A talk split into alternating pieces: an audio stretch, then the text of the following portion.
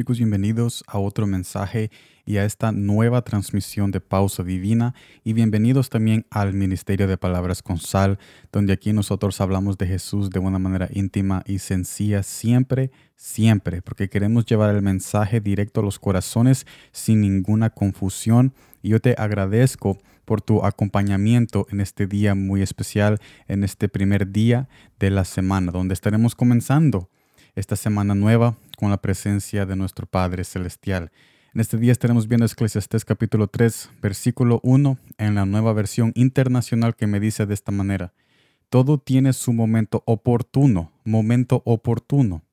Hay un momento, bueno, hay un tiempo para todo lo que se hace bajo el cielo. Hay un tiempo para todo lo que se hace bajo el cielo. Esto me lleva al primer punto.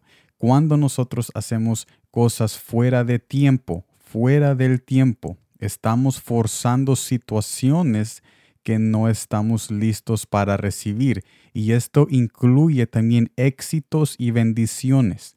Es así como se crean problemas innecesarios en nuestras vidas cuando nosotros forzamos situaciones que no estamos listos y que tú bien sabes que no estás listo. Segundo punto, Jesús nos invita a esperar en Él a esperar en Él, en Él, y confiar en su proceso, disfrutar su proceso, estar ahí con Él, disfrutar su acompañamiento en cada paso que nosotros damos. Eso es confiar en su proceso, que no nos estamos apresurando o forzando situaciones que tú bien sabes que no estás listo para recibir. Entonces, ¿por qué no mejor disfrutas el proceso que Jesús te está llevando? Cosas insignificantes, oiga bien, cosas insignificantes que tú y yo odiamos en la vida, como estar pendiente de cuando viene el bus de tu hermano o de tu hijo o hija, lavar los platos y estar atento a tus tareas de la escuela o a tu trabajo.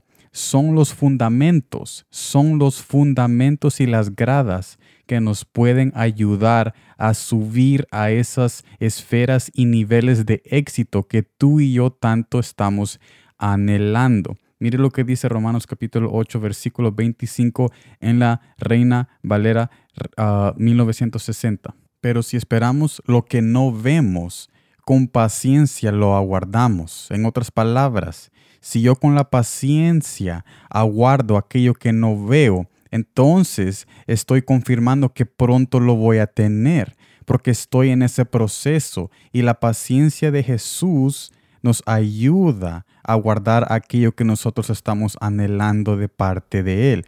Y ahora, ¿por qué digo, por qué digo la paciencia de Jesús? Porque tú y mi paciencia no es suficiente para esperar el tiempo de Dios. Necesitamos la paciencia divina de Jesús, porque nuestra paciencia es corrupta, porque tú y yo sabemos muy bien que en muchas ocasiones nosotros queremos forzar situaciones, bendiciones, éxitos, tomando rutas, rutas ligeras que pensamos que nos llevan al éxito y la bendición más rápido pero nos llevan a la autodestrucción. En otras palabras, para resumir este mensaje muy maravilloso de hoy, necesitamos esperar el tiempo de Dios y necesitamos pedirle a Jesús su paciencia en nuestros corazones para aguardar lo que Él nos quiere dar a su debido tiempo.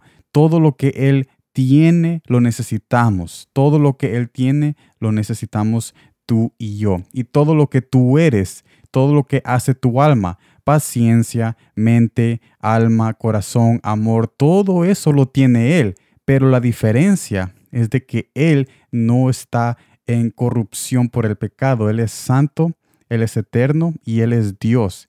Y habiendo dicho que es misericordioso, Él quiere compartir todo lo que tú estás anhelando tener o cambiar en tu alma, como esa paciencia, como esa mentalidad, como ese amor y ese corazón que tú necesitas para aguardar lo que ahora no ves para poder verlo en el día de mañana. Así que gracias por estar en esta transmisión de pausa divina. Gracias por tu compañía y nos vemos mañana en el, próximo, en el próximo mensaje. Y como siempre, gracias por el tiempo.